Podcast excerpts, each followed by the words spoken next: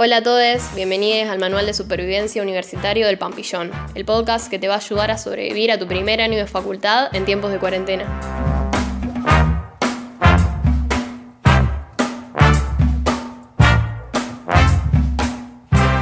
Hola, soy Martín y en este par de podcasts vamos a estar trabajando los textos de Marx, los cuales serían las cartas a Annenkopf, trabajo salariado y capital y salario, precio y ganancia.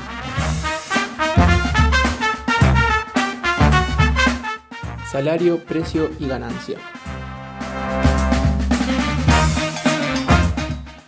En este texto, Marx va a hacer el énfasis puramente en el excedente económico. Nos dirá que la jornada laboral del obrero se divide en dos, en el tiempo de trabajo necesario y en el tiempo de trabajo excedente. Este excedente es lo que comúnmente se conoce como la plusvalía, la cual es la apropiación del burgués en cuanto al capital. Y de la misma forma, esta plusvalía se puede dividir en dos, o mejor dicho, existen dos tipos de plusvalía, la absoluta y la relativa.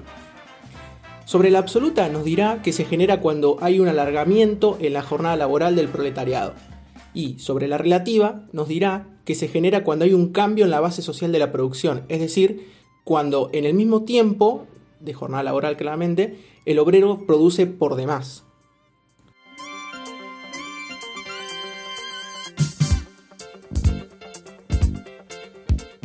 Trabajo asalariado y capital.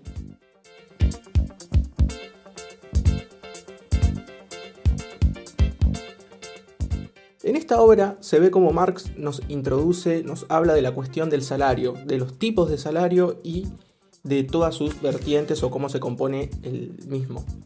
Nos va a definir el salario como la cantidad de dinero que el capitalista paga por un determinado tiempo de trabajo o por la ejecución de una tarea a un proletario es el precio de la fuerza de trabajo del proletario. Los obreros venden su fuerza de trabajo al capitalista, y esta fuerza justamente es una mercancía, por lo que se puede decir que los obreros cambian su mercancía por la mercancía del capitalista, es decir, el dinero. Entonces, la fuerza de trabajo se cambia por otras mercancías, y ahí su valor de cambio, y por lo tanto, el valor de cambio de una mercancía, expresado en dinero, es precisamente su precio. Ahora bien, ¿cómo se fija el salario? Marx nos dice que el mismo está compuesto por lo que se deduce que cuesta mantener al obrero como tal, es decir, lo que se deduce que cuesta satisfacer sus necesidades básicas y al mismo tiempo lo que cuesta educarlo para desempeñar el oficio. Así, y mediante esta composición, nos introducirá los distintos tipos de salarios que existen. Nos hablará de un salario mínimo, el cual está formado por el precio, el costo de la existencia y la reproducción del obrero, nos hablará de un salario nominal, el cual es la cantidad de dinero por la cual el obrero se vende al burgués.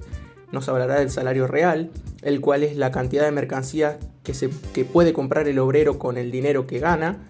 Y nos hablará de un salario relativo, el cual tiene una relación con el salario nominal y es lo que el obrero gana y lo que puede comprar por fuera del trabajo, por así decirlo. Así, algo importante de mencionar y que no lo hice anteriormente, es que nos hablará primeramente de la mercancía, ¿Qué es una mercancía? Es el tiempo socialmente necesario para producir algo. La misma está compuesta por un valor de uso y un valor de cambio. El valor de uso es la utilidad social del objeto, es decir, es algo meramente subjetivo.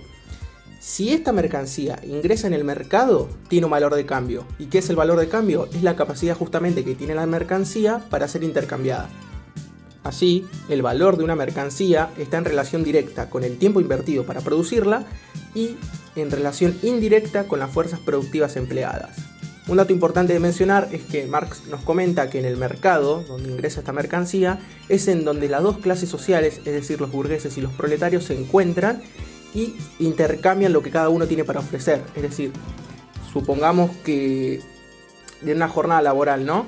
El burgués tiene para intercambiar el dinero y el proletario tiene para intercambiar su fuerza de trabajo, su mercancía nos dice Marx que este encuentro justamente no es precisamente no es igualitario, ya que el burgués justamente es quien impone las condiciones.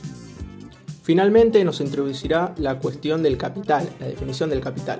Nos dirá que es la conjunción de los medios de vida, las materias primas, las mercancías, los modos de producción y los valores, y que está formado por las materias primas, las herramientas de trabajo y los medios de vida de todo género que son empleados para la producción de nuevas materias primas, nuevas herramientas de trabajo y nuevos medios de vida.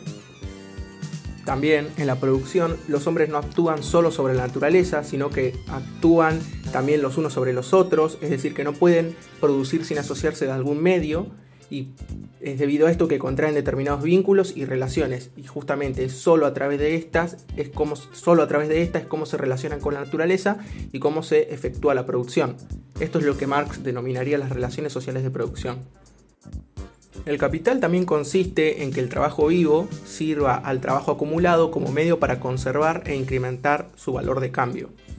Así, otra definición que nos da Marx del capital es que es una suma de valores de cambio, de mercancía, de magnitudes sociales. Un conjunto de valores de cambio se convierte en capital cuando ingresa en el proceso de intercambio. Eso fue todo, esperamos que les haya servido.